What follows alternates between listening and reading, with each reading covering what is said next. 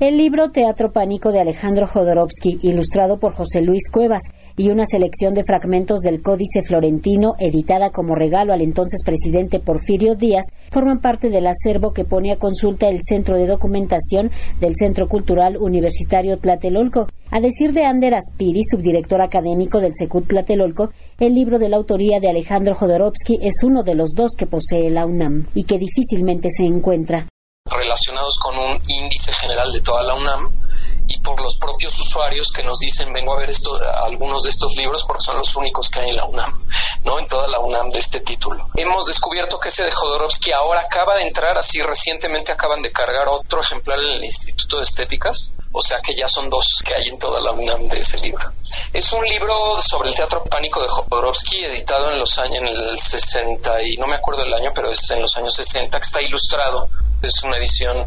por una editorial que no existe más Luego de un periodo de renovación que se vio interrumpido por la pandemia, el espacio abre en horario fijo con materiales como las colecciones M68, Juan Hacha, Rodolfo Stavenhagen y Centro Libre de Experimentación Teatral Cleta. Entre las joyas que se pueden consultar se encuentra una edición facsimilar del Códice Florentino, que pertenece al acervo del investigador del Colegio de México y la UNAM, Rodolfo Stavenhagen, un gran defensor de los derechos de los pueblos indígenas.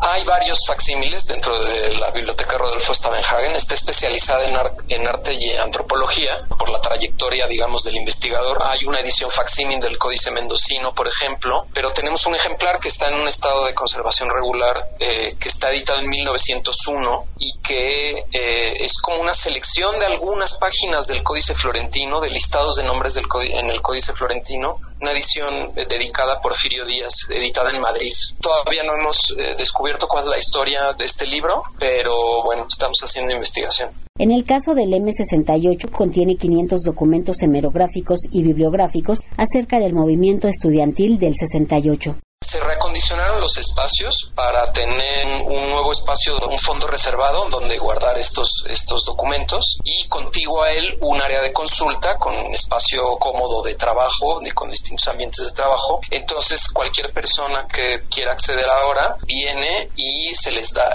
nuestro personal les da atención. La novedad no es que no estuviéramos, estábamos dando la atención, pero era por citas, porque no teníamos, no habíamos terminado de acondicionar el espacio. Ahora que ya tenemos acondicionado el espacio, además de citas, se puede venir de lunes a viernes de 9 a 5. Para mayor información acerca del Centro de Documentación del Centro Cultural Universitario Tlatelolco, se encuentra el correo espitia.comunidad.unam.mx para Radio Educación, Verónica Romero.